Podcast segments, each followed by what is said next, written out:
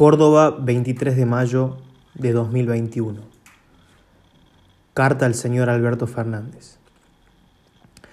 Señor presidente, realmente dudo que esta carta, que este podcast llegue a usted. Sin embargo, el dolor me lleva a hacerlo. Presidente, estamos agonizando. ¿Qué hace, señor presidente? ¿Qué le pasa? ¿Cuál es su objetivo? ¿Para qué gobierna? ¿Para mejorarnos la vida? Nos la está arruinando. Y no es la pandemia, es usted, usted y su equipo. Porque perdió el timón, porque no puede mantener la cordura, la razón. Presidente, no me haga pensar que está loco. En la calle ya se habla mucho de eso. No, no, no, estoy seguro que no. Lo pienso todos los días. Presidente, usted es una persona totalmente capacitada, que hace 30 años que hace política. Asesor de grandes empresas, profesor de Derecho Penal en la Universidad de Buenos Aires, supo ganarse el respeto de muchísima gente. Presidente, el timón de este barco se lo dimos a usted.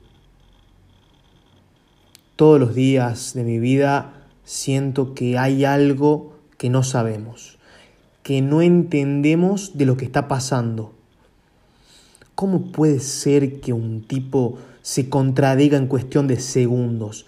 ¿Cómo puede ser que exista tanta negligencia, tanta ignorancia en sus medidas? Presidente, a mí no me va a tratar de pelotudo. A mí ni a nadie. Usted perdió el respeto. Usted no tiene ninguna autoridad sobre nosotros. El respeto se gana y ya ni los suyos lo respetan. Su autoridad hoy es la de un simple título. Todos sabemos que nada de lo que usted diga se hace. Es un títere. Y me extraña que una persona como usted haya llegado a eso bronca, angustia, nuestra salud mental está destruida, contaminada de tanta mierda. Todos los días es una nueva. Presidente lo ha logrado, ha logrado su cometido. Nos ha empobrecido, nos ha dejado sin nada. Explíqueme, señor presidente, cómo hace hoy un comerciante para poder vivir. ¿Cómo hace un laburante del día para poder comer? Porque no comemos con solidaridad, ¿eh? tampoco comemos con sus delirios. Presidente, levante la cabeza, el pueblo se está muriendo. ¿Por qué, presidente, no asume la culpa? ¿Por qué, presidente, no comienza a escuchar? ¿Por qué no comienza con dejarnos trabajar? Mire lo que le pido, señor presidente, dejarnos trabajar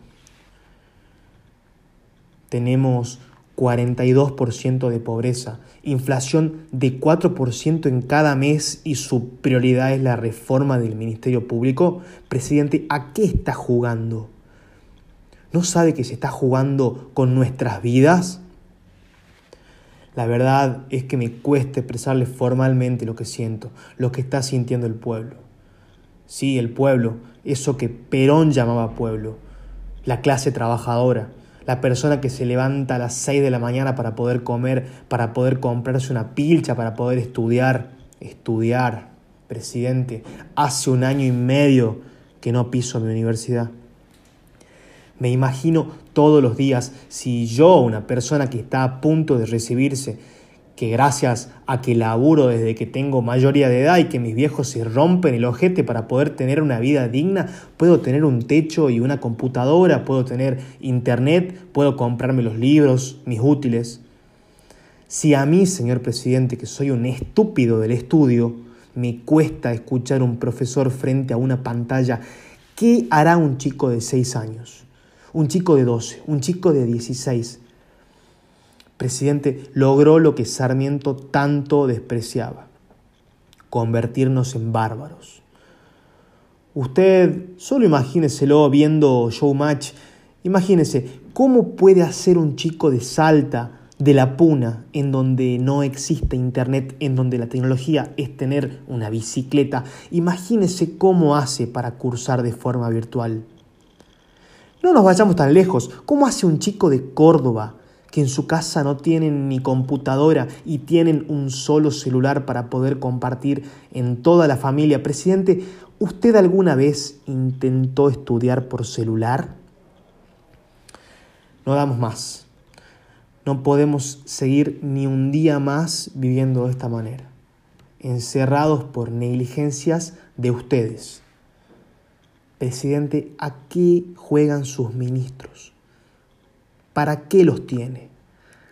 ¿A qué juega Victoria Donda? ¿A qué juega Nicolás Trota? Explíquenme cuál es su función. Dígame qué es lo que hace Matías Lamens ¿Qué es tan importante para el país en estos momentos? Presidente, no es momento de jugar a decir todes. La gente se nos está muriendo. Nos pidió tiempo para las camas, para los respiradores, para las vacunas. Nos encerró casi un año. Y hoy la culpa es nuestra. ¿Por qué nosotros tenemos la culpa? ¿Nosotros tenemos la culpa de que no haya vacunas? de que la cámpora se vacune antes que los jubilados, de que sus funcionarios sean inoperantes, presidente, pare la mano. Está dejándonos sin sueños. Es cierto, presidente, que le tocó un momento espantoso para gobernar. No estamos recriminándole nada que no sea su responsabilidad. Todo hicieron mal, todo. Señor presidente, ¿cómo puede ser que lo único en un año y medio de gestión que puedan decir que hicieron bien fue un ingreso familiar de emergencia. Presidente, explíqueme cómo reducir la venta de carne disminuyendo el precio. Explíqueme cómo hacemos para trabajar si no hay empresas. Explíqueme dónde están las vacunas, dónde están las camas, dónde está todo lo que prometió todo lo que los psicópatas de sus ministros deliraban. En fin, presidente, quiero que sepa que nosotros lo apoyamos, lo seguimos haciendo, queremos que le vaya bien. Si a usted le va bien, a nosotros también.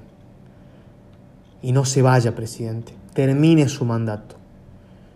Lo único que le pido, como un ciudadano que aporta sus impuestos, que cumple la ley, y que además es un hijo del sistema de educación universitario público.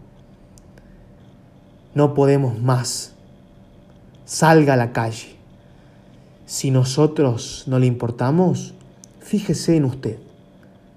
Se está jugando un nombre en la historia argentina.